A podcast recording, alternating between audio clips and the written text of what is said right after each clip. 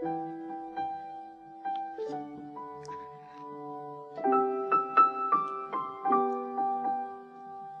家好，我是徐彦斌。今天给大家带来的文章是来自纪伯伦的散文诗《泪与笑》。在死人城，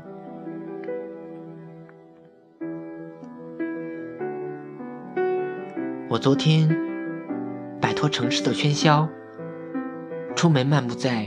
静悄悄的原野上，终于登上一座山丘。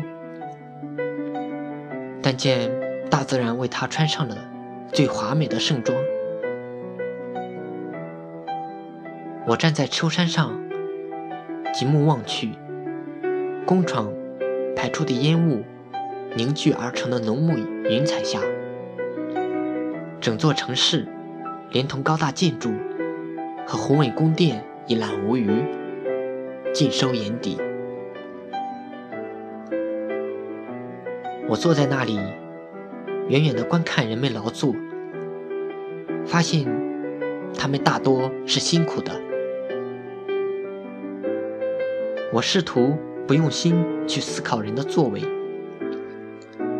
而将目光转向主的光荣宝座——原野。看见当中有一墓地，那里排列着许多大理石坟墓，周围满是苍松翠柏。在那里，我坐在活人城与死人城之间沉思，思考着在这里进行的持续不断的斗争和永不休止的活动。而那里，却是无限的沉寂与永恒的安静。这一面充满希望与失望，而且有爱，有憎，有富，有穷，有信神的，有不信神的。另一面，却是除了土，还是土。大自然将之翻过来，再埋下去，从中创造出植物、动物，一切都是在寂静的夜里完成的。当我正沉湎于冥思遐想之时，忽见一群人缓步走来，走在前面的是乐队，哀乐。响彻天空。那支队伍规模宏大，富贵威严。队伍里什么样的人都有，气势雄壮，浩浩荡荡。原来，那是一支为一富豪送葬的队伍。一口棺木后面，跟着大队活人，哭声惊天动地。直上云霄。队伍到达墓地，祭司们聚在一起，祈祷焚香。乐师们吹起喇叭。片刻后，演说家们争相显示口才，用最精美的言辞为死者歌功颂德。接着。是诗人们朗诵诗歌，用最华丽的诗句悼念死者。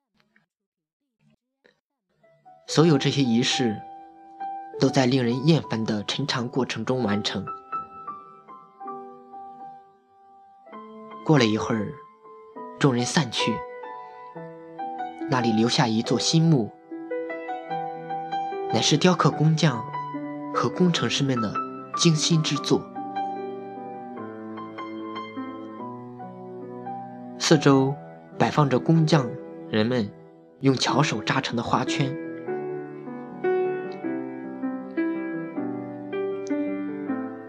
队伍回返城里，我远远望着，依旧沉思。夕阳西下，山岩树林的影子渐渐变长，大自然开始脱下用光编织剪裁的衣衫。那时，我又看见两个男子抬着一口木棺，后面跟着一个破衣褴褛的女人，怀里还抱着一个吃奶的婴儿，身边跟着一条狗。那条狗时而望望女人，时而瞧瞧棺材。这是一个贫苦人的葬礼，跟在后面的妻子淌着悲泪，婴儿随着母亲哭泣不止，忠实的狗紧紧跟着，与孤儿寡母一样悲伤痛苦。这些人来到墓地，将棺材埋在墓地的一个角落里。远远离开那座大理石墓，然后带着伤心的肃静回转。那条狗却不住回头望望主人的下葬之处。我一直望着那条狗，直到人们的身影消失在树林之后。此时。我回头朝胡人城望去，心想：那座城市属于富贵豪强。而后又朝死人城望了望，说道：“这座城池也属于富贵豪强。主啊，穷贫弱者的安身之地又何方？”我说着，朝镶着金色夕阳光边的浓密彩霞望去，只听我的内心发出一整声音，说：“就在那里。”